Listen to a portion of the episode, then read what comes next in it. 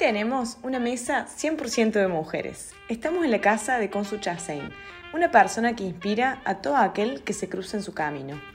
Ella es publicista, especialista en innovación y marketing digital. Trabajó en distintas empresas, una de ellas es Apex. Es allí donde conoce a su futura socia, Denise, y deciden emprender juntas. En el año 2019 nace For Me, la primera plataforma diseñada para ayudar a mujeres a cumplir sus objetivos de crecimiento personal y a marcas a optimizar sus esfuerzos de marketing. Este social commerce está basado en Argentina, con operaciones también en México, Perú, Colombia, Chile, Uruguay y Estados Unidos. For Me se especializa en el poder de los micro y nano influencers, es decir, de 500 a 50 mil seguidores. Hoy nos metemos en el mundo de las reviews. ¿Cómo hacer que una opinión genuina genere feedback tanto para los clientes como para las marcas. Un desafío enorme, pero que de la mano de la tecnología se puede alcanzar. Ahora sí, enjoy. Bienvenido a After Office, el podcast donde la cerveza fluye mientras charlamos con gente que nos inspira. Vamos a hablar con personas de muchos rubros para conocer sobre sus historias, sus perspectivas y aprender de sus experiencias. Vas a escuchar mucha tonada corosa, que nos reímos fuerte y aún que otro comentario random. Pero esto es parte de la energía que se genera en After Office, donde no hay entrevistados ni entrevistadores, sino un grupo de personas teniendo una charla descontracturada sobre la vida misma. Esperamos que lo disfruten. Mani, birri micrófono, amigos. Bueno, Consu, gracias por estar acá hoy con nosotras. En tu casa, por recibirnos. ¿Qué, es muy fuerte escuchar todo lo que, lo que armaron. Las voy a contratar para For Me. qué, bueno hacer una síntesis. No sé, aparte va a sacar un test de info. Pero está buenísimo. ¿Está bien? ¿Es así? Está chequeado, está chequeado por ella. Así que, buenísimo. Bueno, para empezar, Consu, y como arrancamos normalmente todos nuestros After Office, queremos que nos cuentes un poco de vos. O sea, ¿quién es Consu? Eh, ¿Qué estudiaste? ¿Qué hiciste? ¿Y cómo terminaste con For Me? Buenísimo. Em, bueno, primero voy a decir que es, es muy raro estar de este lado, pero mm, eh, nada, gracias por este espacio y está buenísimo lo que están haciendo. La verdad que, nada, la verdad que alguien debería entrevistarlas a ustedes porque todo lo que me contaron está buenísimo. Pero bueno, qué pregunta difícil quién es Consu. Eh, voy a hacer bastante ahora terapia y, no sé si me hice una pregunta tan compleja mi y así me empezaron así la claro. ¿Quién es Consu? Ah, la puta.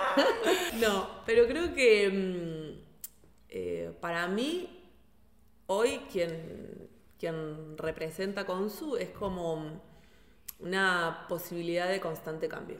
O sea, si hay algo que me, me he definido a mí misma es tener siempre la libertad de cambiar, aunque eso sea súper contradictorio con quién era ayer y con quién voy a ser mañana. Em, pero sí serme muy fiel a lo que siento y tratar de vivir la vida de lo más genuina posible. Y eso me llevó a tener hoy un montón de intereses, un montón de gustos que se materializan de mil formas distintas, eh, que tengo un montón de amigos de todas las edades, de todas las nacionalidades, de todos los rubros, Em, con todo tipo de frecuencias o todo tipo de, temáticas, ¿viste? O de conversaciones. Em, y también a tener mucho espacio en silencio y en soledad eh, y como de, mucha reflexión personal. Yo creo que eso es consu ¿Pero siempre fuiste así o, fuiste aprendiendo a hacer esa consu? Me parece muy difícil. Sí, creo que, bueno, tapá de la mano de eso, no hay ningún siempre en mi vida. O sea, claro, hay eh, mucho cambio. Como, claro, hoy estoy en ese momento, hoy estoy en esa etapa que sin lugar a dudas es una construcción de, un montón de experiencias, de un montón de vivencias y también es una decisión, porque sí creo que es lo que lo que cambió más radicalmente en los últimos años y también tal vez producto de, emprender es como ser mucho más consciente de las elecciones que tomas en la vida y que la forma en la que yo vivo es una consecuencia de mis decisiones y, no al revés, ¿no? O sea, como que te condicione eso a, lo que puedas elegir. Y sí lo que cambió mucho es que antes, eh, incluso antes de la pandemia, creo que ahí fue el quiebre más grande, estaba, todos se me ríen, porque estaba todo el tiempo llena de gente, de 12 mil millones de actividades. Por noche tenía tres comidas e iba a las tres comidas, tenía tres cumpleaños, iba a los tres cumpleaños. Siempre estaba, viste, Ah, llegando tan tarde o viniendo de algún otro lado y yéndome temprano. A. Y me acuerdo cuando llegó la pandemia fue como pip, silencio, pausa. Yo sé que capaz que está mal, pero fue de los momentos que más disfruté en mi vida la pandemia, porque de repente me encontré en mi casa, que me da cuenta de que pasaba muy poco tiempo en mi casa y me sobraba el tiempo. O sea, cuando, cuando saqué todo el efecto, la agenda social, me di cuenta que aún yo nunca trabajé tanto como en pandemia. O sea, no es que como muchos rubros se pararon. O sea, lo que yo hacía, tipo, explotó. Pero sentía que me sobraba el tiempo y, y me daba cuenta que por ahí mucha actividad social no, no necesariamente me estaba dando tanto. Claro, no te llenaba. Y ahí hice como un switch muy grande y empecé a invertir mucho en, en, todo lo opuesto. En la introspección mucho más solitaria, mucho más Claro. silenciosa, mucho más, más pausada. Y hoy estoy como en ese balance. Che, con. eh, perdón, con, con me salió a Sí, mí. sí. Ya, ya entramos- Mucha gente me dice Ya empecé a poner nombres sí, y apodos. soy igual, eh, soy igual. Eh, en otra entrevista que escuché tuya hablas sobre un poco este objetivo de, de emprender porque querías vos tener tu propio ritmo de vida. Eh, y me gustó mucho un poco eso y quiero profundizar ahí en, en el hecho de que, bueno, creo que en esta búsqueda que vos haces de, de no siempre atarte a algo, estás en constante cambio buscando lo que vos querés hoy en día. Eh, ese ritmo de vida, ¿vos crees que estás más cerca de alcanzarlo? ¿Lo estás buscando en constante búsqueda? Y es, es una pregunta con muy buen timing, porque em, yo no sé si el término es, es ritmo de vida, pero sí el diseño de mi vida. Eh, sin lugar a dudas, eh, yo, a mí me gusta la intensidad. Es como que yo me amigué con la idea de que, de que la versión en la que más cómoda me siento es como un poquito el 110. Eh, Si no, viste, me, me cuesta, me siento súper incómoda si estoy menos que eso. Y si estoy más, eh, ya no lo disfruto tampoco, ¿no? Em, y para mí, no, no solamente emprender, sino como todas las micro decisiones que vas tomando en el, en el día a día, eh, trato de siempre volver a, al concepto de que, mm, sé, viste, a veces pienso que la vida es medio una hoja en blanco y que todo lo que conocemos es una forma de y todo lo que desconocemos es tranquilamente otra forma de, completamente viable, factible y mientras más no sé, mientras más viajas, mientras más conoces personas, mientras más conoces mil historias de vida y mil formas de vivir, te das cuenta de que lo que vos conocés del mundo es una porción muy chiquita. Eh, el estilo de vida, la agenda, la rutina, los ritmos, es una versión, una, versión, una porción muy chica. sí, sí, sí. Incluso eh, de, de- de determinados rubros, de determinadas actividades, de determinadas edades, de determinados sexos. Y, y a mí me gusta animarme a mezclar un poco. Yo siempre fui recontra agrandada. Entonces, no sé, viste, salía antes, trabajaba antes, hacía todo antes. Y me siento re cómoda. Hoy, por ejemplo, me, me causo gracia porque la mayor parte de mis actividades comparto con personas de 50, 60 años, ¿viste? Pilates, no sé, el gimnasio. Me doy cuenta que mi, mi agenda, mi rutina, y lo paso bomba. De hecho, tengo amigos, tipo, mucho más grandes que yo, que me fascina hablar y siento, me siento hoy mucho más conectada con su agenda y con su ritmo, si querés que capaz con gente de mi edad o con gente más chica y después tengo etapas que todo lo contrario, que me- me- me- me encuentro rodeada de gente mucho más joven y demás, o de, o de disciplinas nada que ver, que digo, wow, lo que es tu vida y qué distinta que es a la mía, y me nutro como de, de, de los rituales que me, que me llaman la atención y los incorporo a mi rutina. Y ya no es un ritmo, porque hoy diría que mi rutina es bastante arrítmica, eh, pero sí es como sentirme con la total libertad y mantenerme inspirada a diseñar la vida que me dan ganas de tener y, y tenerla. Claro. Mm. Te das el gusto también de, de poder tener esa vida, está bueno.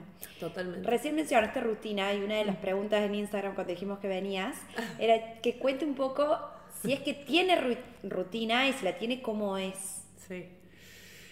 Eh, Vos sabés que yo no sé cómo responder eso. es la verdad.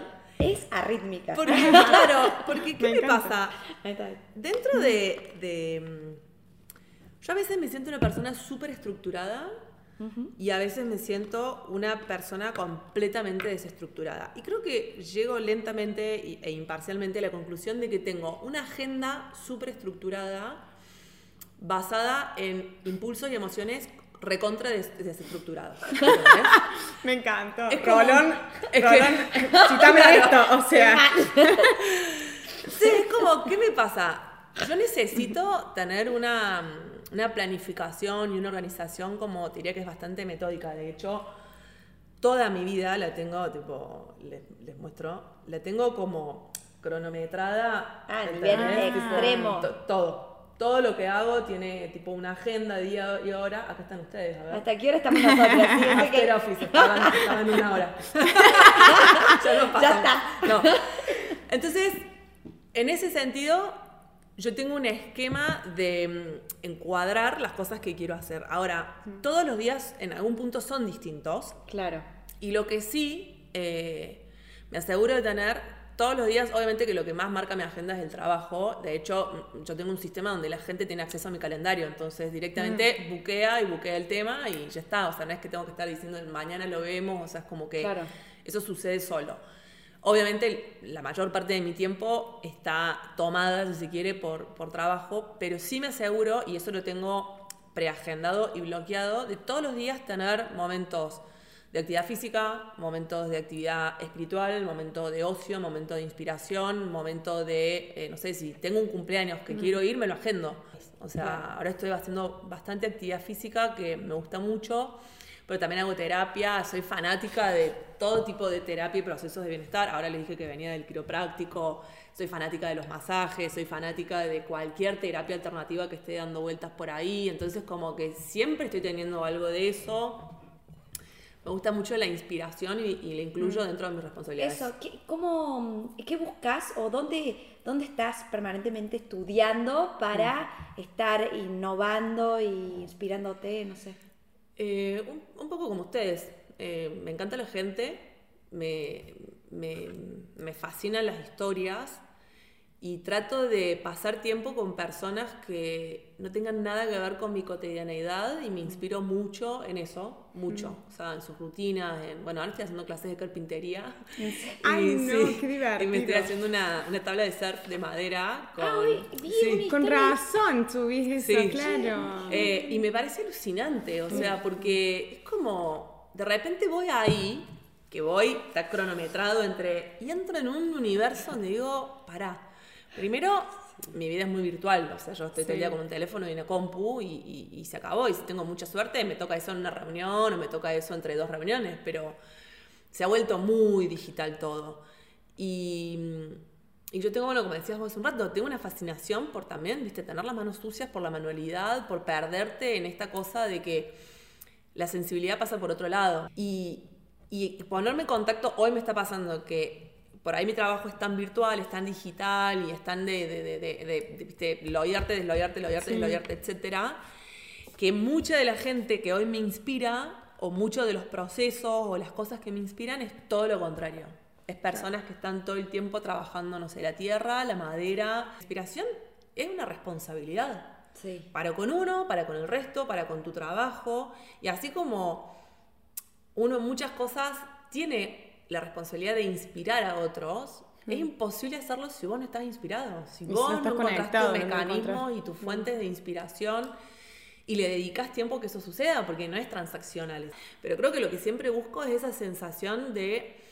El otro día leí algo que estaba buenísimo y que dice que, que en realidad nosotros hablamos mucho del balance, ¿viste? Del Sí. balance, del balance. Dice, y, y en realidad lo que nosotros buscamos es tener contrastes. O sea, vas de un lugar al otro. Y porque tenés los dos lugares, existe balance. ese Sí. balance. Pero el balance per se no es ni una ni otra. Y yo me siento un poco en eso, ¿entendés? Yo me siento un poco en... Tengo una, toda una parte de mi vida que pasa por acá y tengo otra parte de mi vida que pasa por acá. Y tener los dos tan al extremo, tan separados, hacen que esa combinación a mí me haga mucho sentido. Y disfruten los dos lados. Disfruto bien. los dos lados. Claro. Y también lo puedo encapsular, ¿entendés? No estoy haciéndome la tabla diciendo, uy, la llamada, no sé qué, y no estoy haciendo la llamada diciendo, uy, la tabla. ¿Entendés? Claro. Como que esos dos mundos existen, coexisten en mí, pero cada uno empieza acá, termina acá, esto empieza acá y termina acá. Claro. Ay, qué- Che, Consu, y recién, perdón, mencionabas un poco lo que es esto de dedicarte tiempo eh, a vos eh, y, y tener un tiempo de, de disfrute y hacer un mimo a vos, terapia, lo que, eh, yoga, etcétera, lo que, lo que cada uno disfruta. Y entiendo que For Me un poco surge desde ese lugar. Contanos eh, un poco eso, o sea, cómo el MVP surge desde ahí, cómo conociste tus socias, desde dónde surge el espíritu de, de For Me. Sí. Bueno, em, yo creo que la esencia de For Me, de, de cómo surge, no, no, no cambió nunca. Sigue, sigue, de hecho, creo que hoy está más fuerte que nunca. Y es que eh, todos queremos ser cada día mejor. O sea, y, y a lo largo de la vida es como que te vas haciendo de herramientas y te vas haciendo de, de experiencias Sí. que te van hasta presentando a vos mismo. O sea, te van mostrando quién sos frente a determinadas situaciones, a si te gusta esto, si no te gusta esto, si te sale bien esto, si no sale bien esto, si encontrás valor en esto, no encontrás valor en lo otro. Y, y lo que a nosotros nos pasaba cuando empezamos For Me era que ese, ese, ese grupo al cual, cual estábamos tratando de entender qué hacían para estar mejor y para, y para ser cada día mejor, era el primer grupo con el que sentíamos, nos sentíamos súper identificadas, que eran mujeres profesionales que tuvimos la suerte de vivir en una era donde tenemos muchas más posibilidades que lo que teníamos antes, muchas más libertades y, y- y muchas más oportunidades reales, pero también empezábamos a ver de que mientras más oportunidades, más posibilidades y demás, las mujeres se sentían cada vez más frustradas. Y decías, ¿qué, qué está pasando con esto de que de repente ahora todas tenemos que ser súper exitosas y todas tenemos que ser súper resultadistas y no hay un espacio donde la mujer se pueda quejar o pueda descansar porque es como, ah, pero vos no querías la igualdad, ah, pero vos no querías esto. ¿verdad? Y al final del día somos todos seres humanos, eh, a veces eh, mucho es demasiado. ¿no? Entonces como que veíamos un poco ese lugar y empezamos a hacer un estudio con sociólogos, antropólogos, y salió algo súper interesante y era que las mujeres, nosotros creíamos al principio que decir, che, a la mujer necesita dedicarse más tiempo para ella. Sí. Y cuando empezamos a hacer el estudio y qué sé yo, decía, no, no, la mujer se dedica un montón de tiempo a ella. El problema es que no se puede sentir bien al respecto porque lo esconde. Le da culpa Ay. hacer cosas para ella que no tengan que ver con un darle a otro, madres, etcétera, lo que fuera, el instinto maternal de la mujer, o en lo profesional con el éxito y la productividad. Entonces, veíamos como estas mujeres que, no sé, si le iba bien en el trabajo, no te decían, uy, viste, me acabo de dormir una siestita, ¿entendés? O, che, necesito tiempo para ir a hacerme las uñas en el medio, o nada, la verdad es que hoy quiero dormir la siesta, o quiero leer un libro, o nada, me- pero después cuando ibas, lo hacía, la mujer lo hacía. Lo que pasa es que al ocultarlo, naturalmente no puedes sentir gratificación. Y nos empezamos a dar cuenta que en algún punto, individualmente teníamos esta mirada de todo eso está mal, o todo eso no lo contás, o todo eso no lo sacás. Entonces, lo primero que hicimos fue diseñar un sistema donde decís, ¿qué pasa si hacemos lo contrario? Y de repente eso que te hace a vos ser única, ser irrepetible y estar bien y ser una actora en el trabajo o ser la mejor mamá o ser la mejor amiga o lo que sea, que es una combinación que vos elegís en tu vida, Sí. de repente es lo que mayor valor genera en vos y en vez de que nosotros te demos un premio por performance o te demos lo que sea, ¿qué pasa si empezamos a reconocer esto que vos haces, no importa el resultado? Y empezamos a ir en contra un poco de este efecto Instagram del perfeccionismo, viste, los 2000 filtros, y en vez de ponerte la foto cuando me estoy haciendo la mascarilla de barro, te pongo la foto ya divina con la piel glow y no sé qué, bla. Y ahí desarrollamos este sistema que básicamente era una- un mecanismo en el cual vos creabas desafíos asociados a tu bienestar que empezaban con un objetivo que era, che, ¿qué estás buscando? Descansar más, bajar el nivel de estrés, eh, no sé, aprender algo nuevo, esos eran como todos los objetivos y lo materializabas en actividades concretas. Bueno, ¿querés bajar el estrés? ¿Qué vas a hacer? ¿Querés leer más? Bueno, voy a leer un libro dos veces por semana, los martes y los jueves lo agendabas, tipo, y te quedaba, como lo vieron acá, súper calendarizado. Eh, y lo lindo era que vos cada vez, eso te activaba como un challenge, que te iba, decía, che, eh, nada, negra, hoy toca leer, sí, perfecto, cada vez que vos leías, subías una foto de ese momento, lo que quisieras, lo publicabas en una especie de feed de Instagram, Y la gente, en vez de darte like, te aplaudía. Entonces era, primero era este concepto que era tipo, aplaudite más seguido, y es, che, yo aplaudo que vos estás haciendo lo que te gusta, no importa que sea. Porque cuando vos veías, en vez de ver negra en Villa Allende y la foto, viste, en la salina del fin de semana y qué sé yo, te sería negra, leer, un, leer más veces o leer un libro, la la foto del foto del libro, libro. y yo te aplaudo por, no importa lo que vos elegiste, está ok. Pero lo lindo era que esos aplausos se acumulaban y vos empezabas a canjearlos por premios. Entonces realmente era una forma de tangibilizar el tiempo que vos te dedicabas para vos y que eso ya no era resultadista, tenía que ver con cómo te hacía sentir a vos. ¿no? Claro. Bueno, eso terminó evolucionando en que eso que cada uno compartía desde lo más genuino de su búsqueda, o sea, estoy buscando bajar el estrés, estoy buscando descansar más, estoy buscando disfrutar más mi familia, que esos eran los objetivos, que se, terminan, se terminaban traduciendo en, de alguna manera, armar tu bitácora de rituales y las cosas que te gustan y te hacen bien, empezó a transformarse en un espacio de la gente, de conocer qué hacía el otro para estar bien, y de repente yo me inspiro en tu desafío porque veo que bajaste el estrés porque estás haciendo cerámica o porque... Y lo que empezó a pasar es que nos empezaron a pedir un montón de funciones de quiero comentar y quiero ver qué hace y empezó a pasar que empezó a haber mucha actividad de beauty, entonces me quiero sentir mejor y era me hice esta mascarilla, me hice este no sé qué, me hice... Y la gente empezaba a preguntar y nos empezamos a dar cuenta que había un poder tan grande en, primero, conocer cómo vive el otro y qué mecanismos tiene para estar bien, Por fuera del laburo. por fuera del laburo y por fuera del ámbito de lo perfecto. Sí, ¿Entendés? sí, sí, Esto no tenía filtros, no tenía. Había un valor muy fuerte en lo genuino, en la autenticidad de decir, esto es crudo. Había un interés muy alto, pero aparte había información hiper valiosa, porque era en algún punto como si yo te dijera, che, ¿quién sos cuando nadie te ve? Y que eso tenga un espacio de compartir Claro. real, ¿entendés? Y ahí empezamos a entender que había un fenómeno que, que es fabuloso y es el valor de quiénes somos y cómo nos construimos. Y todo ese recorrido genera un efecto de inspiración que nosotros llamamos como esta, este aspiracional alcanzable. Porque ya no es que yo estoy viendo, y con todos los respetos, me parece una crack, pero a Kim Kardashian y decís como, ni idea, capaz que, viste, eh, shampoo, la crema que usa o lo que fuera, más allá que tengan ya todas las líneas hoy ellas, decís, ni idea, pero una marca le paga fortuna y anda a saber si usa ese shampoo. Y además ese pelo no lo tiene por ese shampoo, se hace Claro. 12 mil millones de tratamientos por segundo. Sí, para las fotos. Entonces, si bien tenés una aspiracional, porque por ahí querés ser, ponele, como ella, es inalcanzable. Porque la brecha que hay, y empezó a pasar mucho también este efecto de las charlas TED, que decís, che, son 15 minutos que te explotan la cabeza, que...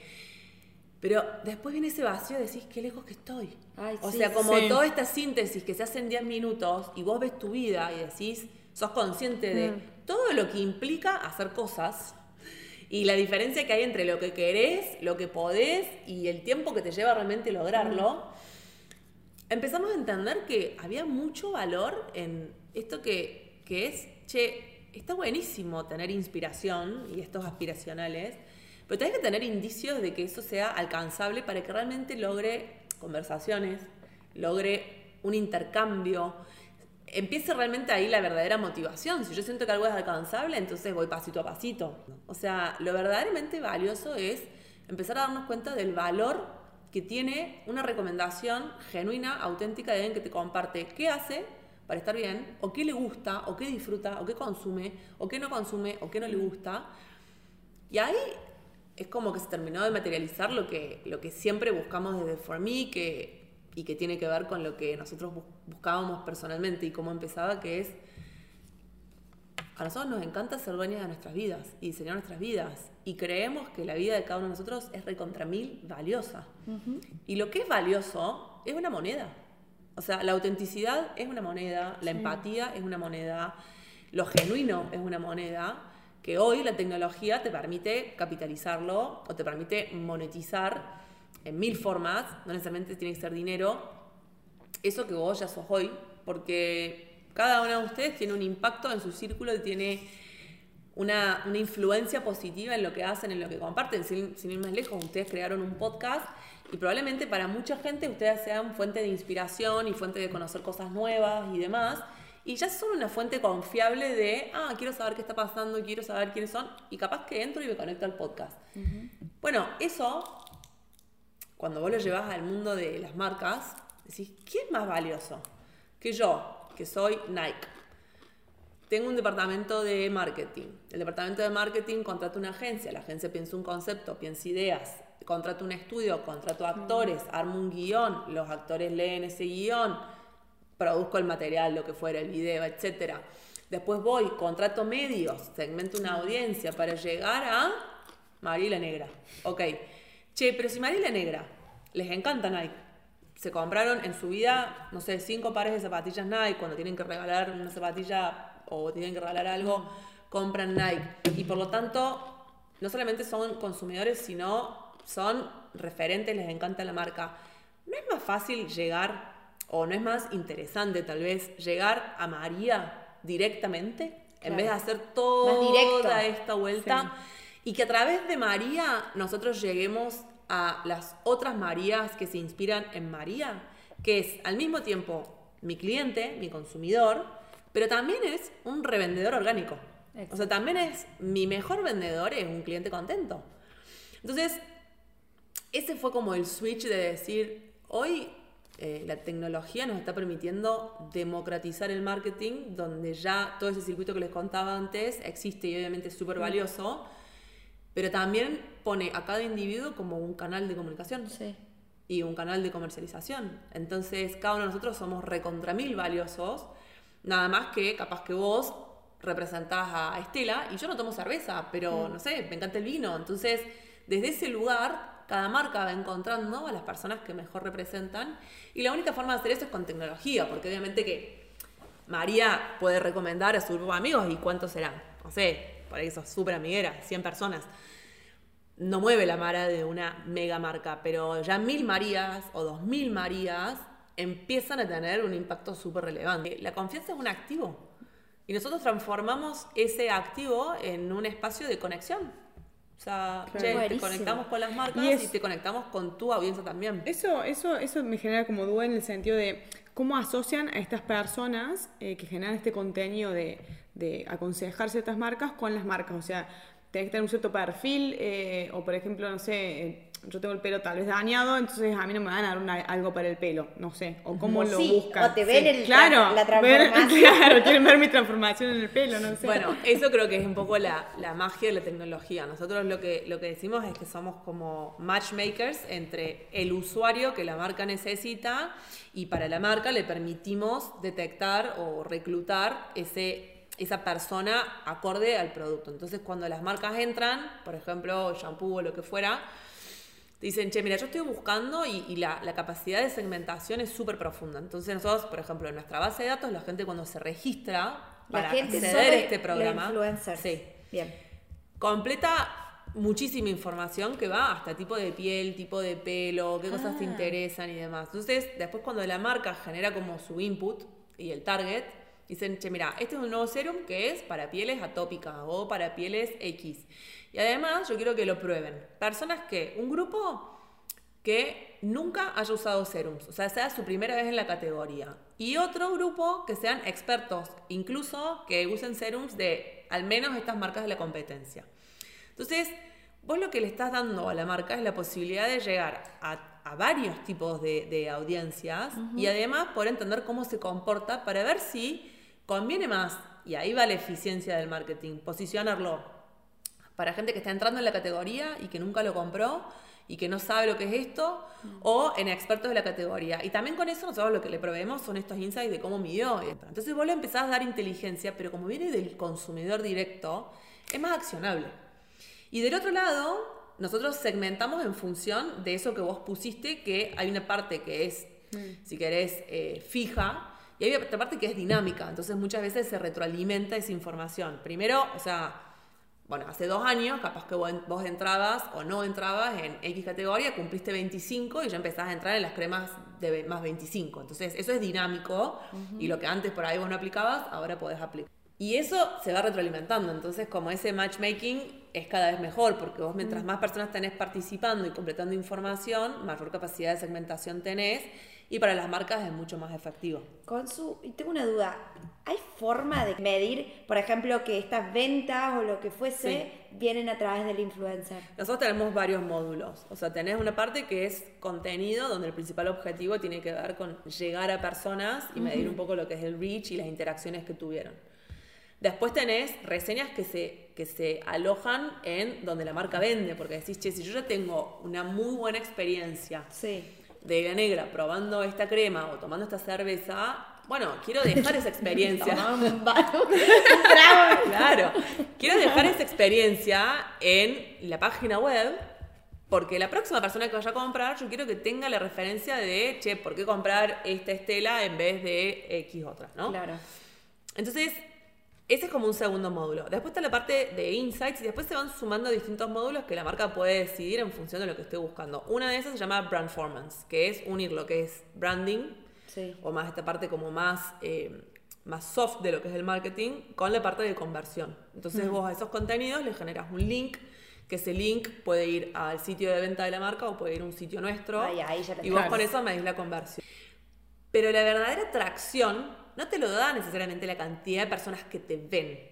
¿Entendés? No. Sí. O sea, vos podés tener muchísima llegada a un montón de personas y este es el gran efecto de las super macro influencers. De hecho, hay un caso que es buenísimo que es eh, Pepsi hace una, una campaña de Pepsi Latte. No sé si la vieron. No. Pepsi con leche, una, una idea, no, lo- no lo probé. Y contratan a Lindsay Lohan para hacerlo, no sé si se acuerdan de Sí, Bueno, sí. Por supuesto ganan- gastan fortunas, una super producción, súper cuidada, navideña, un árbol, o sea, todo, todas unas producciones que realmente son muy pro y que gastan fortunas, no solamente en la producción, sino después en la distribución de ese material. Y una chica, bueno, X, nada, no me acuerdo, ponele que tuvo 100.000 likes y no sé qué, bla. Una chica hace una parodia en TikTok, en la cocina de su casa, tipo con todo un quilombo atrás, y se pone tipo un gorro no sé qué, y dice, bueno, voy a probar el Pepsi Latte. Tipo, lo prueba, se le cae, abre no sé qué, lo escupe, le parece horrible, voy a ir de nuevo, no sé qué, bla, bla, bla, y en nada, en 30 segundos en su casa, en tres tomas de video, la tipa explota en viralidad, una mina que tenía nada, un par de miles de seguidores. Y ahí ves realmente la magnitud de lo auténtico, Sí, o sea, claro. de lo Sí. espontáneo y de lo genuino. O sea, y ahí explotó el producto este Pepsi Latte. Entonces, muchas veces no es la cantidad, sino es la calidad realmente. Y la calidad es la calidad de la conversación y de la interacción que generás con quien te está viendo y lo que nosotros comprobamos hoy, que le llamamos de hecho el Authenticity Index, es eso, es, Claro. es mientras más genuino, es mejor. Y nosotros a este concepto, de que es lo que evolucionó for me, le llamamos el Assisted Virality, que es yo te acompaño a que para una marca esto se pueda viralizar, pero que a vos como creator también te puedas viralizar en tu propia audiencia y en, y en Claro, tu- sí, de vuelta. Mm, exactamente. Eh, yo te quiero preguntar, Consu, sobre eso. ¿Ustedes evalúan entonces un poco a los generadores de contenido desde la autenticidad y desde qué otros lugares? Y si los evalúas a esos, ¿los puedes descartar después? O, no? o sea, ¿cómo es la relación que van formando con sus generadores de contenido? Sí. Claro. Bueno, parte de lo que nosotros hoy estamos incluso evolucionando es entender cómo evolucionan sus necesidades, ¿no? Porque nosotros trabajamos con este segmento que es, son nano y micro creadores de contenido, que en la autopercepción de cada uno no son influencers, ¿entendés? Ah, ok. O sea, pensá que, no sé cuántos seguidores tienen ustedes en sus redes, Nada, mil. mil, bueno, Mil. ¿se consideran influencers? No. Bueno, nosotros empezamos con creadores de 500 seguidores. O sea, es tranquilamente ustedes. Y pasa esto. Sin embargo, yo les puedo asegurar que si ustedes publican, no sé, bueno, ustedes lo hacen incluso con el podcast. Lo que ustedes publican genera preguntas, genera interacción, genera etcétera. Y probablemente, no sé, estás en una muestra de arte, sacaste una foto y te preguntan dónde es eso, quién es ese artista. Bueno, eso es ser influencer. O sea, esa es la verdadera influencia, vamos a poner así. Que vos produzcas contenido que genere interés en el otro y que depositen en vos la confianza de que la respuesta que vos les estás dando o que el consejo, la recomendación o lo que fuera, vos tenés esa autoridad. Sin embargo, vos lo haces de una manera súper espontánea, súper orgánica, etcétera, pero te da esa cosa como de inseguridad de decir, che, lo que hablabas hace un rato de, de tus cuadros. Che, no, pero ¿qué? Me, me- me va a venir Estela y me van a regalar a mí, no sé, un pack todas las semanas y yo tengo que hacer qué? No, vos tenés que ser vos.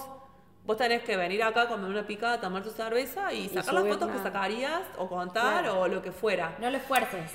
Ese switch y ese acompañamiento y entender cómo, cómo se leen tus métricas y entender cómo Mm. lo podés hacer y darte ideas y que también vos rompas como ese espacio de, no, no te haces la influencer.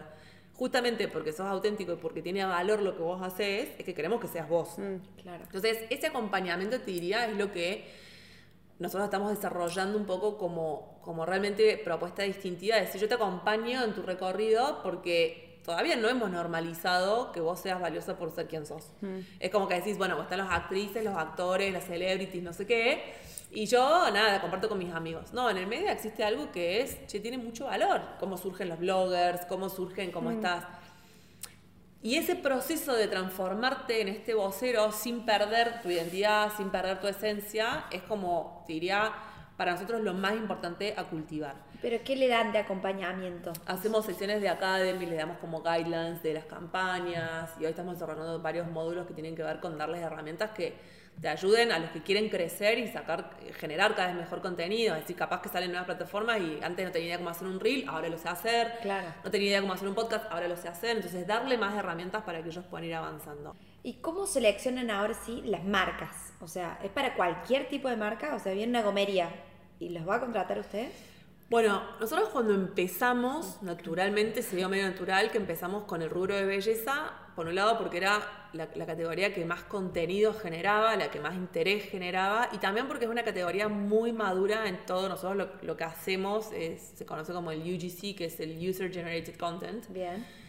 Eh, y es como de las industrias más maduras. Y además tiene una particularidad de que está como un poco atomizada. Hay siete grupos que concentran la industria a nivel mundial. Entonces está muy atomizado eso, por lo cual es como relativamente fácil, entre grandes comillas, como decir, bueno, captar un poco el, el segmento, ¿no? Este año dijimos, bueno, ok, vamos a ver cómo replica esto en otras categorías. Como que lo super aceitamos, abrimos siete países en el medio, la comunidad creció un montón y dijimos, bueno, vamos a ver qué pasa con otras categorías porque, como todo en la vida, che, sí, yo uso cremas, sí, me pinto, sí, uso shampoo, pero también voy a la gomería, también voy al súper, también me voy de viaje, también me compro un mueble, también, eh, no sé, tengo una tarjeta de crédito, etcétera, etcétera, etcétera, uso, no sé, eh, delivery de comida, bla. Y como es la misma persona que tiene todo esto en su vida, es, bueno, ¿qué otros temas te interesan y que te sientas referente o te sientas confiada o que tengan sentido con la comunidad que vos ya tenés? Y que por el otro lado, cuando pensamos en marcas, siempre pensamos marcas de consumo masivo, marcas lo más globales posibles porque a nosotros nos gusta mucho el concepto de probar en una categoría, en una marca, en un segmento, etcétera, en un país, pero después rápidamente poder replicar eso en todos los países. Y bueno, la sinergia que tenés comercialmente, si es una misma marca, es un mismo grupo, bueno, es mucho mejor que si todo el tiempo tengo que ir a estar buscando Sí, marcas. empezar de cero, de nuevo en capas. Exacto. Y después la masividad, o sea, nosotros eh, hacemos sentido y buscamos marcas que realmente, uno, sean de consumo masivo, dos, necesiten mucha escala naturalmente y tres, la tengan, ¿no? Claro. Claro. Eh, Y ese es un poco donde estamos hoy, o sea, hoy estamos trabajando ya eh, con telcos, con fintech, con tipo food, etcétera. Y, y la verdad que está replicando como súper bien, es como el mismo modelo, el mismo formato. Y te diría que hoy, bueno, las marcas, el corte es eso, o sea, marcas masivas, globales, hoy ya multicategoría. Bueno, de hecho, escuchaban hace un rato, estamos con Sex Shops, Sí. que está haciendo tipo trending topic. Eh, Che, Consu, y en esto, eh, ¿cómo están viviendo? O sea, porque veo que empezaron en una comunidad muy de mujeres. ¿Cómo están transitando esta transformación de la comunidad de mujeres a ampliarla a un no gender, no gender, sí, Sí. no sé. Sí, Yo soy sí, sí. pésima en inglés. Pero bueno, eh, a más hombres, a, a- sin género, digamos. O sea, eh, Y eso también se dio mm, bastante natural. O sea, como que sí hay un foco de estar siempre mirando qué hace la comunidad y escuchándolos, ¿no? Como viendo qué hacen y después viendo, escuchando qué dicen y la combinación entre esas dos cosas. Y lo mismo con los clientes. Y nos empezó a pasar, de nuevo, estamos eh, mucho con la industria de belleza y nos empezó a pasar de que la belleza dejó de hablarle solamente a las mujeres como industria y empezó a ser, por un lado, mucho más gender agnostic y después mucho más explícito decir, che, esto es para hombres. Sí. O esto es como ideal para la comunidad queer, maquillajes tipo make-ups y demás. Y ahí fue como muy natural ese salto de decir, siguiendo solo en belleza, fue como, che, ¿por qué, ¿por qué nos limitamos? O sea, Claro. y ahí fue como la primera apertura. Y, y después voy al trabajar ya con multicategoría, es como que es mucho más natural. O sea, obviamente nos sigue pasando que siguen siendo mucho más mujeres que hombres todavía. Eh, pero la verdad es que hoy empezó a ser más la modalidad la que gana que, bueno, primero que personalmente no, no- no creo ni en los géneros. O sea, es como... Pero después en la práctica terminó siendo un poco así. Es como, no importa, contanos quién sos, qué haces, digamos, y si hace match con esto, da igual cómo te definas. O Claro. sea, sí. Che, con su, vos hoy sos CEO de, de For Me, ¿verdad? ¿Qué, si tuviese que decir, qué es lo más desafiante de tu laburo hoy en día? O, o cómo lo definirías a tu trabajo? Porque nos mostraste tu agenda y está llena, sin duda. Eh, otra buena pregunta que me cuesta definir, pero mm, el desafío, yo te diría que es como, eh, hay, una, hay una transición en la que yo estoy hoy que sigo teniendo las mismas responsabilidades, pero va cambiando cómo se materializa. Cuando empezamos, eh, a mí los títulos me causan gracia porque al final es como sos un pulpo y haces todo, no importa qué título le pongas, o sea, realmente haces de todo. Pero al principio tiene mucho que ver con, o sea, yo creo que, al menos en mi caso, for me, es producto de muchísima ignorancia combinada con muchísima inconsciencia y complementada con mucho coraje, o no, por no decir unos huevazos, ¿no? Que eso al principio es una combinación genial, o sea, porque si uno dimensionara en qué se está metiendo, le dudás mil millones de veces, y si te, te frenas por todo lo que no sabes, probablemente no hagas nada, digamos, ¿no? Entonces es como, está buenísimo que saber que no tenés idea qué estás haciendo, tener la inconsciencia suficiente para mandarte eh, y para no, no poder no dimensionar, digamos, qué estás haciendo, pero como las agallas o el coraje para decir, bueno, me la banco. O Sí, sea. sí. Y eso te lleva a hacer un montón de cosas, a, a- a- a aprender un montón, a realmente amigarte con esta idea de, de mejor hecho que perfecto. Entonces, como que perdés todo tipo de dignidad frente a lo que estás haciendo. O sea, todo te puede parecer espantoso y aún así lo exhibís como si fuera bárbaro. Eh, sabes que el producto está cayendo a pedazos y aún así, viste, vas y lo vendés y etcétera y qué sé yo. Y, y- y todo eso te genera como una gimnasia que a veces es divertido y a veces es siniestro el nivel de estrés que te genera. O sea, realmente es preocupante. energía? No, no, es, es. Ha habido cosas que yo cada tanto me acuerdo porque encuentro archivos viejos y digo, ¿what? No puedo creer que hacíamos esto. Pero después, si todo va bien, es como que todo eso que son problemas inventados, porque empezás con hipótesis, hipótesis, hipótesis, y querés confirmar o descartar o lo que fuera, pero son todas cosas que creas vos en tu mente, Sí. ideas o lo que fuera. Si te va bien, un día todo eso se convierten en problemas reales. Che, tengo un cliente, ah, la puta madre, ¿y qué hacemos?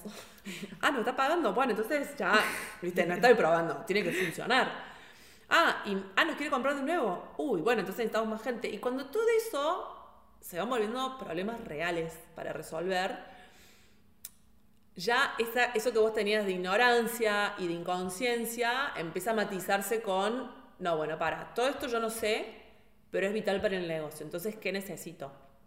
Y la inconsciencia pasa a ser suplantada por hay que dimensionarlo, porque hay que entender este compromiso que yo voy a asumir ya con otra persona, que es la persona que sabe hacerlo y que la necesito, cuánto cuesta y cuánto tengo que vender para pagarle y cómo lo voy a medir para saber si está haciendo las cosas bien y para que a mí me dé tranquilidad que está haciendo algo que yo no sé hacer. Claro. Y que tenés que coordinarlo y que tenés que liderarlo y que además tenés que convencerlo de que venga por la mitad de plata a algo que hoy tiene medio cliente. Entonces, ese ejercicio sigue manteniendo el coraje, pero empezás a transmutar un poco eso que antes tenía mucha, mucha pubertad encima. Claro. ¿entendés? Y eso empieza a transicionar a que mientras más reales sean los desafíos que vos tenés que resolver en el día, tenés menos margen para todo. O sea, porque ya no es descarte una hipótesis que pensábamos nosotros como tres ratas en el laboratorio, sino que irte un cliente. Y perder un cliente, claro, y perder un cliente es probablemente no captar los próximos cinco, ¿entendés? Y Claro. empieza a ser como esto, y lo mismo con, che, si yo contraté a alguien que lo contraté mal, porque yo no había entendido, como no sé hacer esto, contraté a alguien y le pedí cosas que mezclé todo, mezclé ocho profesiones en una, por ejemplo, sí. y la gente se te va, o no la sabes liderar, porque es difícil liderar algo que vos no sabes hacer. Entonces, O delegar, porque también tuviste que delegar para las cosas que hablar. no sabes hacer. Ni hablar, y delegar las cosas que sabes hacer y que crees que las haces mejor que nadie, solo porque yo creo que esa, esa cosa que uno cree en realidad tiene que ver con que estamos dispuestos a cagarla nosotros, pero no nos bancamos que la cague otro, que contratamos nosotros. Es como que no tiene nada que ver con lo sé hacer mejor o lo puedo hacer mejor. Puedo lidiar con mi frustración. No puedo lidiar con lo delegué y alguien no lo hizo, ¿viste? O Sí. alguien lo hizo mal, o te olvidaste, o qué, qué- Sí. ¿cómo? ¿Pero qué haces todo el día? Entonces, Hoy mis, mis desafíos, que, que fueron mutando un poco a eso, tiene que ver primero con eh, mi deseo personal. Nunca estuvo crear una compañía eh, que tenga como estas figuras de rockstars y como personas que sin, este- sin esta persona se muere. Primero porque yo no quiero ser eso en la empresa y segundo porque creo que eso genera muchos frenos y, le pone techo a, los proyectos. Y por mí es un proyecto gigante. O sea, estamos hablando de que puede convertir a cualquier individuo de la faz de la Tierra en un canal de comunicación y que vos tenés la posibilidad de conectarnos con una o las mismas marcas que tiene la capacidad de representar o hablar esa persona. Entonces, es, es infinito. Claro, o sea, es- sí. y como sé que es infinito, digo, desde el momento cero me supera. Y, y hoy te diría que es un poco, tiene que ver con esos desafíos, de decir, tener la paciencia suficiente, eh, la, la confianza suficiente, la, la motivación suficiente y hacerte de las herramientas suficientes para que realmente esto pueda despegar al nivel que merece y que pueda hacerlo, eh, pero ya en un ecosistema que, que supera ampliamente quienes empezamos con esto. Claro. ¿no? Y que a su vez eso mantenga vivo un montón de cosas que yo, a mí me encanta, eh, yo soy como media niña en un montón de cosas. Yo amo la magia, pero no desde el truco, sino amo esas cosas completamente intangibles que, que no son transaccionales, que hacen a los mejores recuerdos, a las mejores anécdotas, a las mejores experiencias, a los mejores vínculos. Y a mí me gusta que todo tenga eso. Hay una frase que a mí me encanta que dice que la, la vida es una combinación de oferta, demanda y magia. Y bueno, la oferta y la demanda está siempre en todo lo que hagas. La magia es como que depende un poco de uno, ¿no? O sea, lo transaccional va a existir, pero lo verdaderamente memorable es eso que, tiene algo distinto y para mí eso es, si querés, Hoy lo siento mi principal responsabilidad. O sea, primero en el equipo. No quiero que le dé igual trabajar en Formi que en cualquier otro lugar. Después a nuestros usuarios. Che, que no te dé igual. Hoy nosotros tenemos la suerte de que tenemos casi nada de competencias, algo súper nuevo, etcétera. Pero olvídate que esto en cinco años va a ser, pero nada, o sea, Kosovo. Y es como construir eso de decir, yo no quiero que nadie me elija a mí porque, no sé, ganó más plata o porque quiero que integralmente sea un espacio donde vos te encuentres, un espacio de realización integral. Y los clientes lo mismo. ¿Cuántos son Consu hoy? 42. ¿En todos los países? O No, las oficinas las tenemos en Ciudad de México, en Córdoba y en Buenos Aires. Pero están en seis. En siete. siete Estamos países. Argentina, México, Colombia, Perú, Uruguay, Chile y Estados Unidos. Ok. El objetivo de ForMe trasciende lo, lo que ustedes fundaron. De decir, bueno, esto va más allá de nosotras, o sea, mundialmente. ¿Cómo lo viven? ¿Cómo lo comparten? Eh, ¿Es fácil? ¿No es fácil eh, que todos entiendan y estén en la misma página? No Bueno, sé. yo creo que eso para mí, partamos de la base que es lo, para mí lo más importante, ¿no? O sea, yo nunca hubiera hecho esto si no tuviera eh, las socias que tengo. No hay manera, no- nosotros nos elegimos, sobre todo con, con Den tenemos mucha cotidianeidad. Nosotros somos amigas antes que socias y somos socias antes que cualquier proyecto. O sea, nosotros siempre lo decimos, nos da igual el proyecto, nos elegimos primero como socias y tenemos un vínculo, creo que tiene mucho que ver con lo que hacemos en For Me. Es, es muy genuino, es muy honesto. Desde el día, el otro día encontraba, estábamos armando un- una retrospectiva de For Me porque metimos todo un, un equipo nuevo. Y queríamos como contarles un poco cómo, cómo había evolucionado y encontré un archivo que fue lo primero que hicimos como socias por consejo de, en su momento, quien era nuestro coach, que hoy es inversor de Formi y parte del board. Y nos dijo, ¿ustedes quieren emprender? Buenísimo, nosotros trabajábamos juntas en otra empresa.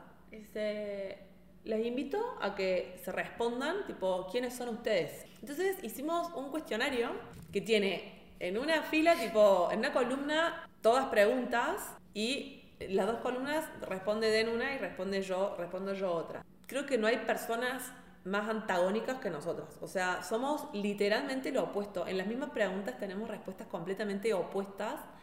Y esas son nuestras vidas. O sea, vos no, nos ves físicamente ya somos tipo Benetton. Ves nuestra, nuestro arquetipo, nuestra composición familiar, nuestro etcétera. Y es como, somos absolutamente lo opuesto. Pero en eso encontramos, primero, mucha complementariedad, pero también mucho respeto por un otro, que empieza en nuestra sociedad, pero que mm. después se despliega por todo, for mí. O sea, nosotros tenemos una, una, cultura muy basada en valores y uno de, de, los primeros principios tiene que ver con este concepto de empatía y es reconocer al otro como una otredad. O sea, para nosotros empático no es que vos puedas entender siempre al otro y ponerte en el lugar del otro. Porque una de las cosas es que somos tan distintos que, nuestros procesos y nuestras formas son diferentes. Y, y, y, no siempre tenés que entender, pero sí aceptar. Y el aceptar encontramos mucho respeto mutuo. Y una de las cosas que nosotros nos proponemos y lo renovamos todos los años es, che, nosotros dijimos en este cuestionario qué queríamos hacer, qué no, cuáles son nuestros valores, qué nos gusta, quiénes somos, qué no, qué rol queremos ocupar.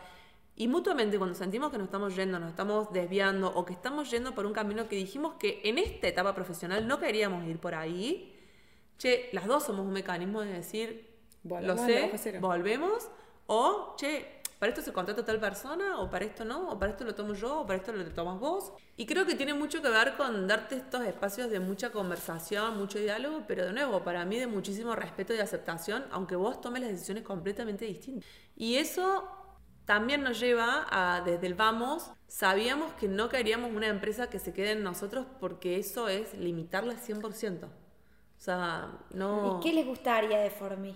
O sea, ya que no dependa de ustedes, ok, si yo te digo, ¿qué soñás de Formi? Sacate vos si querés de, de ahí. ¿Cómo, cómo, ¿Cómo la pensás? Y a mí me encantaría que Formi sea la empresa que realmente logre transformar y crear esta nueva forma de, de, de conectar marcas con usuarios, donde todo sucede a través de las personas. Hay, la tecnología hoy nos ha llevado a capacidad de descentralizar casi todo. O sea, vos lo ves en pagos, vos lo ves en, en, lo que sea, la tecnología te llevó a la libertad en el sentido de la movilidad, lo que antes era fijo, hoy es móvil, a la descentralización en cuanto al acceso a la autonomía, y eso te lleva a vos a que cada vez el valor esté cada vez más dividido, pero cuando vos llevas eso a usuarios, le da cada vez más poder y le da cada vez más valor. Entonces, uno para mí de los grandes usos que tiene eso y de los grandes fines positivos que tiene eso, es que vos puedas realmente capitalizar de manera tangible el valor que tenemos cada uno de nosotros como seres humanos. Y una de esas formas, además de todo lo que tenga que ver con ser dueño de tus datos, con poder centralizar todo lo que tiene que ver con el blockchain y demás, creo que tiene que ver con poder asignarle un valor y una estrategia a quien sos vos como persona y que eso te conecte con las cosas que te gusten de una manera como súper orgánica.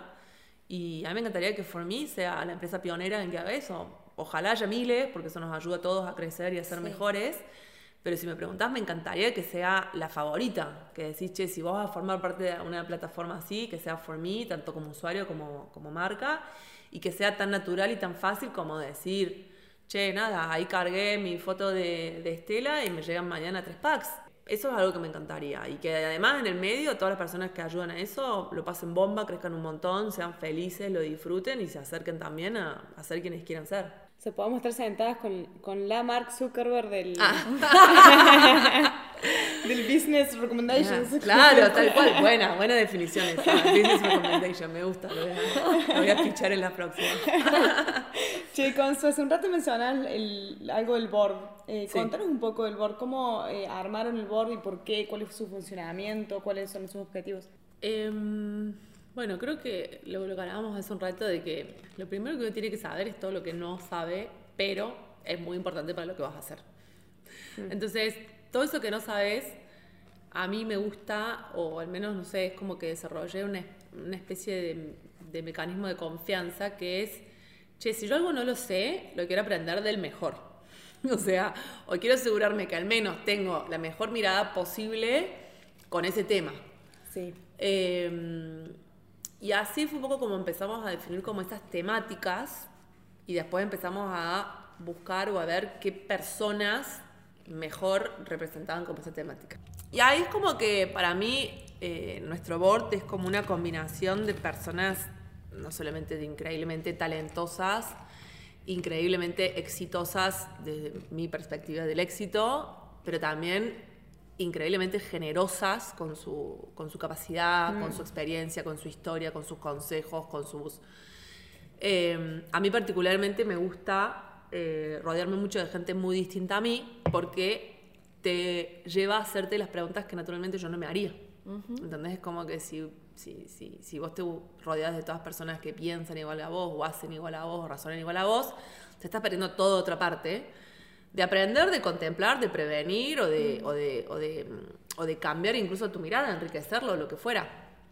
Eh, y en nuestro caso, eh, es como que si bien Den y yo, que somos las que siempre estuvimos en, en el campo como más operativo, eh, somos muy distintas y somos muy complementarias, a la hora de hacer tenemos un- una forma de gestionar bastante parecida y eh, una no forma también bastante parecida. Entonces, como que somos muchos del hacer, somos muchos de ir para adelante, somos mucho de creemos en la ejecución, en lo que se materializa, nos cuesta ser tan abstractas y demás, etcétera. Pero bueno, por ejemplo, al principio nos faltaba mucho en lo que es estrategia de negocio, en la parte de números, en la parte financiera y demás. Y ahí entró nuestro primer mentor, que fue nuestro primer inversor y, y que automáticamente pasó a tener como un formato de, de- de- de mucho acompañamiento que es Marce. Después nos dimos cuenta que otra de las grandes oportunidades que teníamos era eh, conocer un poco de la industria, por un lado del e-commerce y cómo se estaba transformando, digamos, y, y- una industria que tuvo mucha evolución en los últimos años y que es un poco el paralelismo de lo que nosotros estamos haciendo por ahí con la industria del marketing y que además supiera mucho de tecnología y que pudiera acompañarnos a cómo supervisar, a cómo priorizar, a cómo, a cómo evaluar, analizar todo lo que tiene que ver con la parte tecnológica, porque no tenemos un background tecnológico. Ahí se sumó Dani. Y después, algo que, que sentíamos que nos faltaba era como esta expertise en, en una rápida aceleración. Cuando nos empezamos a dar cuenta de que esto podía crecer y, y- y replicarse muy rápido.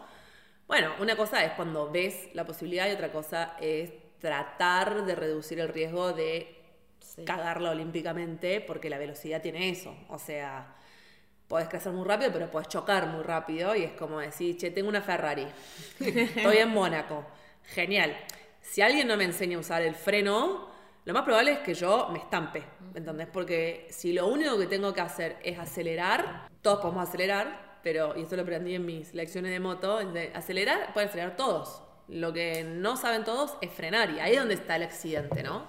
Y había una compañía que, que estaba que estaba y está teniendo un auge fuertísimo, muy grande, pero con una historia como muy distinta en Latinoamérica, que es Nowports. Y, mm, y bueno, ya un poco por el ecosistema en el que empezamos a hacer parte y demás, llegamos a, a Max, que es uno de los, de los fundadores, que es una compañía que en, en muy poco tiempo creció muchísimo, de hecho hoy es ¿Pero qué, unicornio. qué hace? Ellos empezaron un poco con infraestructura de todo lo que es logística y después entraron mucho en lo que es servicios financieros, pero crecieron muchísimo en muy poco tiempo y siendo súper jóvenes y, de hecho el socio de Max creo que tiene 23 años. Eh, Max también es súper joven, pero tenían como esta, esta experiencia de, de crecer muy rápido pero hacerlo muy sólido. ¿entendés? Nosotros como que también acá te, te, te podés marear entre la velocidad y lo sustentable, ¿no? Y es como todo, la, la foto en el corto siempre parece muy sexy o parece muy catastrófica, pero cuando vos ves el largo es como todo se transforma, empezás a hablar más de tendencias y empezás a entender que un, un mal día hoy o un mal periodo o un mal cubo o lo que fuera, de repente no, no es un mal año o no es mal tres años, pero decir, y lo mismo lo bueno che, un buen Q, un buen semestre, un buen año, de repente no es para toda la vida. Y empezaron a traernos un poco esta mirada de, che, cómo estructurar la macro, cómo estructurar el largo plazo, pero dándole mucha velocidad al corto con un plan, con más consistencia. Y con Max es fabuloso porque Max te hace las preguntas o te trae los warnings que vos no tenés en la mesa hoy, pero que te ayuda al menos a decir, ah, esto está acá. Y ese es un poco como nuestro, nuestro board, digamos que tenemos como un núcleo de mucha confianza, de mucha cercanía. ¿Se y de... juntan una vez al mes? O... No, eh, los satón una vez por trimestre. Sí. Y después, dependiendo de la temática y la, y la etapa, a veces una vez por semana. Claro. Es como súper intenso. Eh, a veces más de una vez por semana, pobres. Y, y bueno, dependiendo de cada uno, pero sí, con la mayoría de ellos no antes. Y después, para mí, como un grupo de grandes mentores que, que, en algún punto también tenemos un vínculo muy parecido, que, son parte de For Me, eh, es un fondo que se llama Utopia que en ellos también encontramos como mucha, mucha inspiración en este camino de emprender, pero con muy de la mano de, de no hacerlo solos y de, y de teniendo una mirada mucho más integral y mucho más holística de qué significa, porque también en esta velocidad, que es como un poco siempre la, la, la, diferencia de estos startups tecnológicos es que podés ir mucho más rápido o que podés llegar a algo mucho más grande porque detectas un problema y le pones tecnología, entonces el alcance es nada, XX. Pero después está todo lo que hipotecas para hacer eso. O sea, lo personal, esto de te equivocaste y te equivocaste big time, eh, no sé qué, etc. Y, y, en ellos encontramos como una forma súper linda de, de integrar todas estas aristas de una manera como muy orgánica. O sea, decir, che, yo sí, capaz que en los papeles y en el tablero soy todo esto y después como persona me está pasando todo esto y todo tiene como ese lugar y después encontrar una red de gente que está un poco en la misma que vos, que sirven tanto para inspiración, para contención, para información, para, para red, eh, para aprendizaje y, eso está buenísimo porque, bueno, es de nuevo, para mí si vas a aprender, aprende de los mejores, aprende con los mejores. Y vos con su, vos con su Chassein. Sí. Separando for me. Sí. ¿Tenés algún mentor?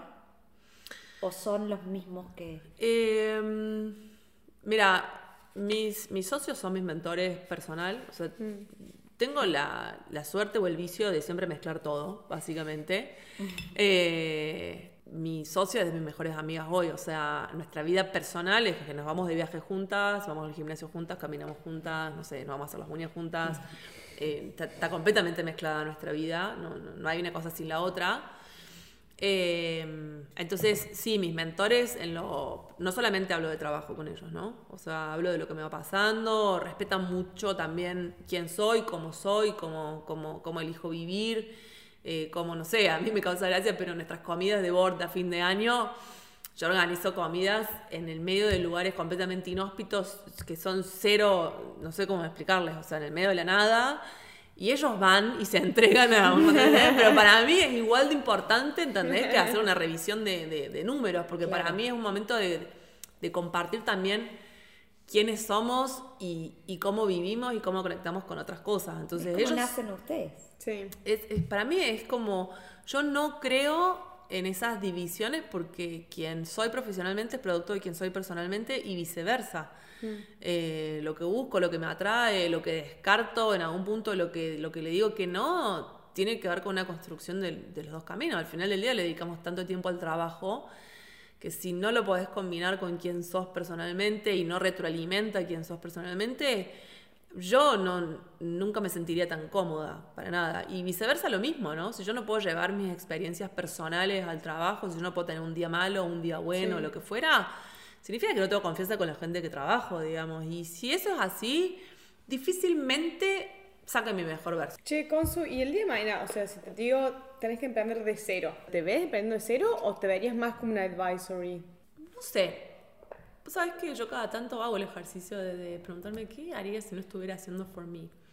Y por suerte me pasa que digo, che, yo elijo y reelijo lo que sí. estoy haciendo, por más de que eh, creo que va a ir mutando, así como ya fue mutando un montón qué es lo que hago, o cómo lo hago, cómo me involucro y demás.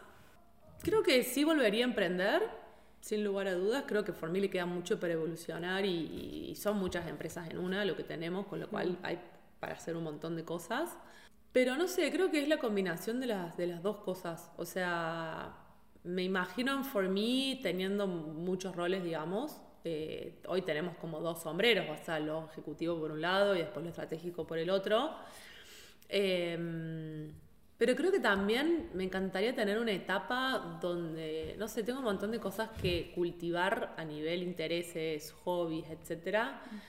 Em, que ojalá algún día hay un, hay un diseñador que me gusta mucho, que por ahí tengo un libro, em, que se llama Stefan Sackmeister. Sí, que él tiene un concepto que a mí me parece fabuloso y que en algún momento lo voy a implementar. Él dice, nosotros estudiamos más o menos 25 30 años de nuestras vidas, trabajamos otros 35 o 40 años de nuestras vidas y nuestros últimos 10, 15 años promedio de vida tenemos tiempo para hacer lo que querramos. Dice, el problema es que en ese momento tu físico ya no es el mismo, tu energía ya no es la misma, tus posibilidades no son las mismas. Entonces él diseñó un sistema de, dice, yo agarré esos 15 años y los metí entre mis años más productivos y un año cada 7 se toma un sabático.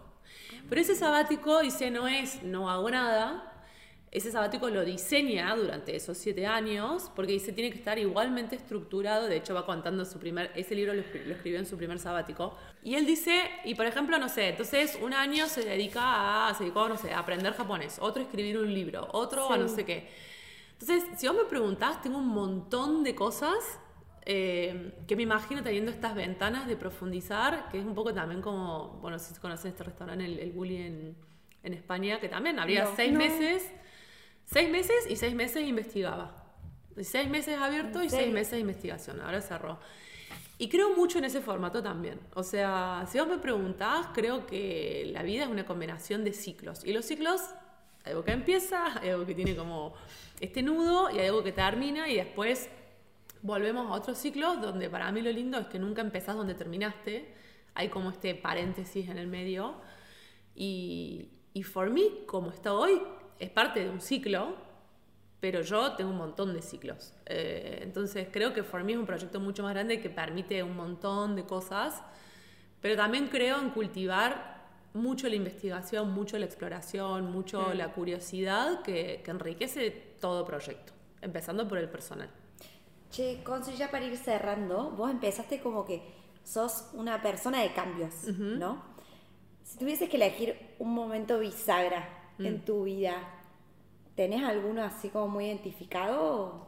Eh, bueno, varios capaz, pero uno que para mí fue como realmente un antes y después, cuando yo tenía 18 años, eh, me fui a Nueva Zelanda, en ese momento que no había ni celular, y fue como realmente un antes y después en, en mi vida. Eh, me fui, no sé, cuatro o cinco meses, donde realmente, digo, a mí a veces me cuesta pensar que eso era posible, pero no había nada. O sea, mi, mi forma de comunicación era Hotmail. Me terminé viajando por todos lados, me fui a Fiji, me compré ahí mi primer auto, me iba sola y se terminaron sumando tres amigas que en realidad eran compañeras del cole, pero no éramos tipo de mi grupo de amigas. Como que se fue sumando y terminó siendo un grupo súper random, que fue alucinante, viví de todo, o sea, fue como una expansión al mundo muy, muy impactante. O sea, porque realmente ahí fue como decir, che, wow, uno, el mundo es gigante, dos, me encanta, tres, en cada viaje hay un mar de posibilidades de tus propias versiones y tu propia forma de conectar con todo lo que te rodea, casi que en una, una instancia, por un lado, de reseteo y por otro lado, de reconfirmación de quién sos y quién no sos. Y eso, si bien eso fue un quiebre, ese viaje, fue como lo que me disparó a mí esta forma de, vivir. Yo viajo un montón, me encanta y ese ejercicio lo hago incluso en mi propia ciudad, ¿no? O sea, ahora estoy como, digo, che, hay un montón de cafés que me encantan y que no fui y los fines de semana me levanto y me voy a un café nuevo a hacer lo que sea, a conocerlo y, y sentirte turista en tu propia ciudad o en cualquier lugar. Hoy es como una práctica que sigo manteniendo, pero que realmente ahí fue como muy expansivo. Y para mí es como un un mecanismo de, de, frescura y de, y de, y de, no sé, de esto que te digo, Es como reseteo por un lado y reconfirmación por el otro, que es súper sano, súper sano. Vamos Bueno. a la última sección. Dale. Eh, La última sección del podcast es súper rápida. Ok. Es ping pong, le decimos nosotras. Ok. Que te decimos una pregunta y es lo primero que se te venga a la cabeza. Bueno, Consu, ¿algún hobby? Eh, miles. Bueno, el del, mo- el del momento, eh, carpintería. ¿Playa o montaña? Eh, y hoy playa. ¿Viaje en auto o en avión? Uy, es que todo, todo diría las dos. O sea, no, soy una persona de no o, soy y. O sea, básicamente. Auto y avión. Exactamente. Bueno, ahora está. En un semáforo ves amarillo. ¿Aceleras o frenas? Acelero. ¿Alguna canción que te cambie el día? Bueno, soy muy musical, arranco el día con música, termino el día con música y tengo como muchos ciclos. Ahora estoy con una de Superflu que me, me la sube mucho, después la ponemos. Eh, raro en mí, porque no es cero mi estilo, pero estoy con rock nacional, que nunca en mi vida, pero en esto de explorar cosas nuevas, ¿Le tenés miedo a algo? A todo. tengo miedo a, a la infelicidad, como a, a no disfrutar. ¿Algún superpoder que te gustaría tener? Diría que garantizarme la paz y otro que me pasa mucho es como me gustaría teletransportarme, me parece como algo alucinante. ¿Tenés algún auto favorito? Ujú, varios. me encantan los autos. De hecho, bueno, yo cuando era chica quería ser corredora de autos. Tipo, de hecho, iba con, con Luxor y con ese grupito, íbamos a las picadas los viernes a la noche. Em, tengo muchos, me gustan mucho los jeeps, las camionetas. Hoy estoy como bastante encaprichada con la Gladiator. Después me gustan los autos antiguos, me gustan los autos clásicos, me gustan mucho los autos. Sí, me gustan mucho. ¿Algún libro que recomiendes? Eh, sí, hay dos que me gustan mucho. Uno, que si no lo leíste te lo voy a dar para que te lo llevo vos, Mary, que se llama mm, Wabi Sabi for Artists, Designers and Philosophers, creo que se llama, eh, que es esta filosofía japonesa, muy buena. Y otra que es de un filósofo coreano em, que se llama El aroma del tiempo. Son como, hoy estoy como en ese mood de, de lectura. ¿Alguna película favorita? Es muy polémica mi película favorita. me hago completamente cargo y me parece una obra de arte maestra, sublime, insuperable. Cualquier persona que me lo refute, me puedo quedar una hora convenciéndolo hasta que va a ser su película favorita, que es Zulander. Ella. ¿Alguna cagada que te mandaste de chica? Miles. No sé, o sea, más que, más que cagadas, era como, de nuevo, era tremendamente inconsciente. O sea, tenía cosas como, yo cuando era chica me daban mensualidad y era administrate. Mis primeros ahorros fueron de autogestionar muy miserablemente mi mensualidad. Entonces, si tenía presupuesto para moverme en remis, me volví en bondi. Y me he vuelto en bondi de boliches, del abasto, tipo, Ay, no, no. sé, salía tipo a las 6 de la mañana, ¿entendés? Y nada, yo decía como bondi porque me ahorro el, el taxi. tipo, más que cagada, tipo, esas rebeldías. nada, Sin miles. sentido, Sí, sí. sí, sin sentido. ¿Qué te hace reír? Qué buena pregunta. ¿Qué me hace reír? Bueno, me gusta mucho la ironía. O sea, me gusta mucho el, el humor ácido, el humor negro, ¿viste? El, el que te tira tres chistes por lo bajo y que decís, no me puedo reír en este momento. o sea, te pido por favor, no me hagas esto. Y yendo para el otro lado, ¿qué te hace llorar? Eh, la impotencia. La impotencia y... sí, sobre todo creo que es la impotencia, lo, lo sintetizo como la impotencia. Cuando realmente algo me supera, siento que no puedo hacer nada, es como, es terrible. ¿Tienes una comida preferida? Bueno, tengo como dos cosas que podría vivir solo con eso, palta y chocotorta. Como- Sí, dos cosas que no tengo límite. O sea, no, no me empalago, no me Chocotorta no me la vi venir. No, no, no, no, no, tengo serios problemas. Palta va con, con vos, con Sí, tu no, no. Es que sí, soy así, soy esos dos extremos, tipo palta y chocotorta. Eh, ¿En qué lugar te gustaría vivir? Si no fuese Córdoba o... En el mar sí o sí. Sí. De hecho, cada vez quiero pasar más tiempo en el, en el agua. ¿Cuál es el mejor consejo que has recibido? Eh, mejor pedir perdón y no permiso. Me acuerdo que me lo dijo un profe de fotografía hace, cuando iba, tenía 11, eh, 11 años creo, sí, iba al cole. Y me acuerdo que él nos dijo, dice, nunca pidan permiso para sacar una foto porque ya es muy tarde, se te fue la foto. Y es mejor pedir perdón que permiso. Entonces, ante la duda, saca la foto. Y eso lo apliqué eh, a todo en mi vida, absolutamente a todo. Y es como cuando tengo dudas, digo, bueno, sí, me arrepiento mañana, chau. vamos a hacerlo. Y bueno, y por último, si te digo, tenés 10 minutos para entrar en la cabeza de X persona. Mm. ¿De quién? O sea, ¿a quién elegirías y por qué? Uy, qué preguntón. 10 minutos para entrar en la cabeza de cualquier persona. Eh, Puede cambiar mañana. Puede estar muerto, puede estar vivo. Ok. No sé, chicas, me han dejado pensando. Creo que hoy me encantaría, capaz, entrar en la cabeza de Fangio. Sí, yo creo que fue un tipo como recontra mil icónico. eh, y creo que nada, la, la vida de personas, me imagino deportistas sobre todo, de vidas enteras que se miden en segundos, eh, es como que creo que tiene que ser una cabeza única, una preparación como todo, ¿viste? 20 años para ponerlos en, en segundos. Muy Tremendo, me encanta. Bueno, y para terminar el podcast, siempre le dejamos a nuestros invitados eh, que pongan el título, el título de su podcast. Así que, Consu, ¿qué título le pondrías a este episodio de After Office? No, chicas. Qué Está difícil. No sé, ¿qué, ¿qué nombre le pondrían ustedes si fueran yo? Ah, nunca me has dicho una pregunta en pleno podcast. ¡Qué calor que me dio! Ah, bueno, para que ¿Esto vean lo que es. Para que vean lo que es. Este es el feeling, no me gusta. No, si, tuvieran que. Sí, sí. O sea, de todo lo que yo les conté de mí, tipo, ¿qué, qué nombre Uf, le pondrían? Em, los contrastes de tu vida, porque tu vida está hecha en contrastes. En contrastes, sí. Bueno, me gusta. Una vida llena de contrastes, capaz. Algo así. Bueno, listo. Bueno, gracias, Consu. A ustedes. Me encantó. Estuvo bueno, buenísimo. Che, épico, Consu, gracias. No, no, en serio. No, no,